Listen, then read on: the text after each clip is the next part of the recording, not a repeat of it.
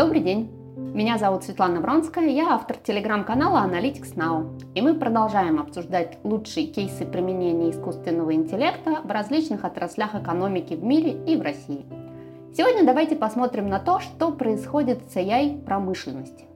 Еще недавно основной тенденцией в развитии промышленного производства было внедрение систем автоматизации – Крупные предприятия внедряли и, в общем, продолжают внедрять решения, базирующиеся на мощных средствах вычислительной техники. Эти решения контролируют весь производственный цикл, а тесная интеграция производственных и вычислительных систем обеспечивает гибкость технологических процессов и возможность оперативной смены типов выпускаемой продукции – но развитие систем искусственного интеллекта теперь предоставляет возможность создания систем автоматизации совершенно нового уровня. Как и все сегменты рынка Artificial Intelligence, системы искусственного интеллекта в промышленности развиваются стремительным образом. Аналитики из Meticulous Market Research предрекают этому росту Этому сегменту, прошу прощения, рост в 39% в ближайшие 8 лет и обещают, что к 2027 году объем рынка промышленных решений на базе искусственного интеллекта составит 27 миллиардов долларов США. При том, что лидерами в использовании этих продуктов являются предприятия США, за ними идет промышленность Юго-Восточной Азии, что логично, так как подавляющее количество производств расположено в Китае. Однако по оценкам Гартнер только 6% промышленных организаций в мире используют искусственный интеллект. Оценки этого рынка в России тоже говорят о том, что рынок пока не велик. Аналитическое исследование Technavio прогнозирует объем в 500 миллионов долларов США к середине 2030-х годов. Согласитесь, это очень немного. Где же сейчас идут проекты по внедрению AI в промышленности в России? В первую очередь это предприятия дискретного производства, авиастроение, машиностроение и приборостроение. Затем идут металлургия, химия, нефтехимия и добыча полезных ископаемых. На последнем заметном месте электроэнергетика. Есть несколько функциональных областей работы производств, где в данный момент применяется искусственный интеллект.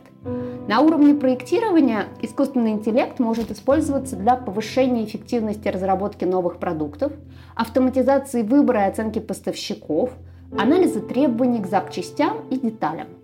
На уровне самого производства AI нужен для совершенствования бизнес-процессов и координации различных подсистем. Это могут быть кейсы по минимизации количества ошибок сотрудников, уменьшению времени простоев, анализу перемещения сотрудников и оборудования для повышения безопасности на предприятии, контролю качества и анализа состояния оборудования. Следующий блок – логистика, где искусственный интеллект помогает совершенствовать планирование маршрутов транспортировки, уменьшать сроки доставки сырья, отслеживать отправление и доставку на всех этапах. И последний, понятный блок продвижения продукции, наверное, наименее специфичный для конкретной отрасли. Это прогнозирование объемов услуг поддержки и обслуживания, оптимизация ценообразования и анализ удовлетворенности клиентов качеством продукции. Несмотря на то, что при создании модели ИИ необходимо учитывать специфику предприятий, которые даже работая с одним и тем же металлом, например, порой сильно отличаются друг от друга, существует один базовый фактор – Искусственный интеллект помогает там, где прямой алгоритмический расчет невозможен или затруднен, где много переменных факторов и неизвестных, где инженер или другой специалист оценивает необходимые действия на основе собственного экспертного опыта. Количество игроков рынка, которые разрабатывают сложные AI-системы, значительно меньше, чем тех, кто работает, к примеру, с ритейл. На этом рынке есть международные технологические компании Alphabet от Google, Oracle, SAP, Cisco, Rockwell Automation, AMD, Nvidia, Intel, IBM, Microsoft, Amazon Web Services, а также производственные предприятия, которые на основе своего опыта начинают предлагать используемые ими же решения. Среди таких предприятий General Electric, Siemens, Mitsubishi Electric, Robert Bosch.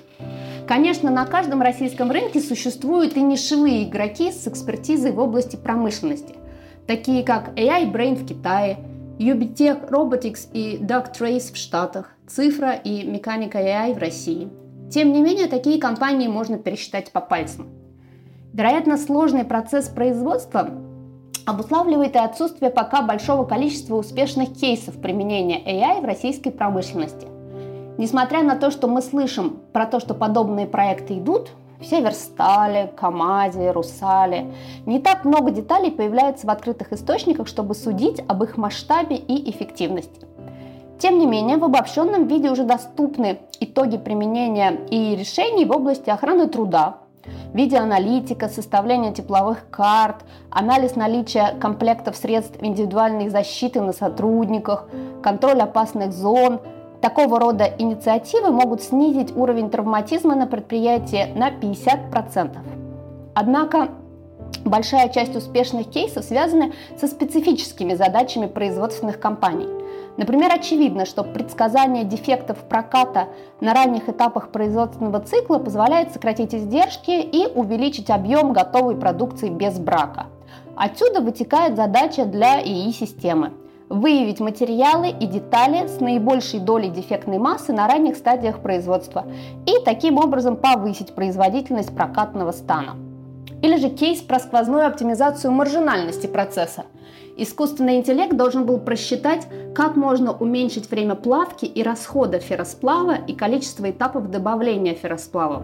За счет этого оптимизировались заказы и предсказывалось будущее обслуживание заказчиков, а результатом внедрения в цифрах стало уменьшение времени выплавки на 4-6% и экономия в 10 миллионов долларов в год.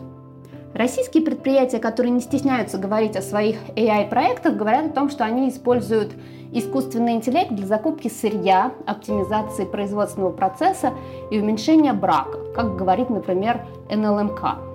Любопытный кейс недавно пришел от Кировского завода. Для того, чтобы уменьшить простое оборудование, предприятие использовало чат-бот, который фиксировал сбой и присылал уведомления оператору.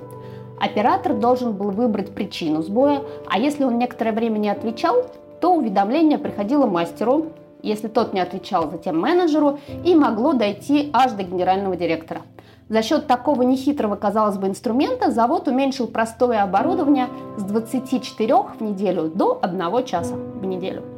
Еще один кейс от ОМК, который с помощью технологии машинного зрения определяют сортность и засор покупного лома для производства стали. Однако еще раз повторюсь, что сложных историй с применением искусственного интеллекта мало, и об эффективности использования AI в промышленности мы сможем судить только через несколько лет. На этом на сегодня все. Слушайте подкаст TEDvisor и читайте еще больше новостей об аналитике данных в телеграм-канале Analytics Now со Светланой Бронской.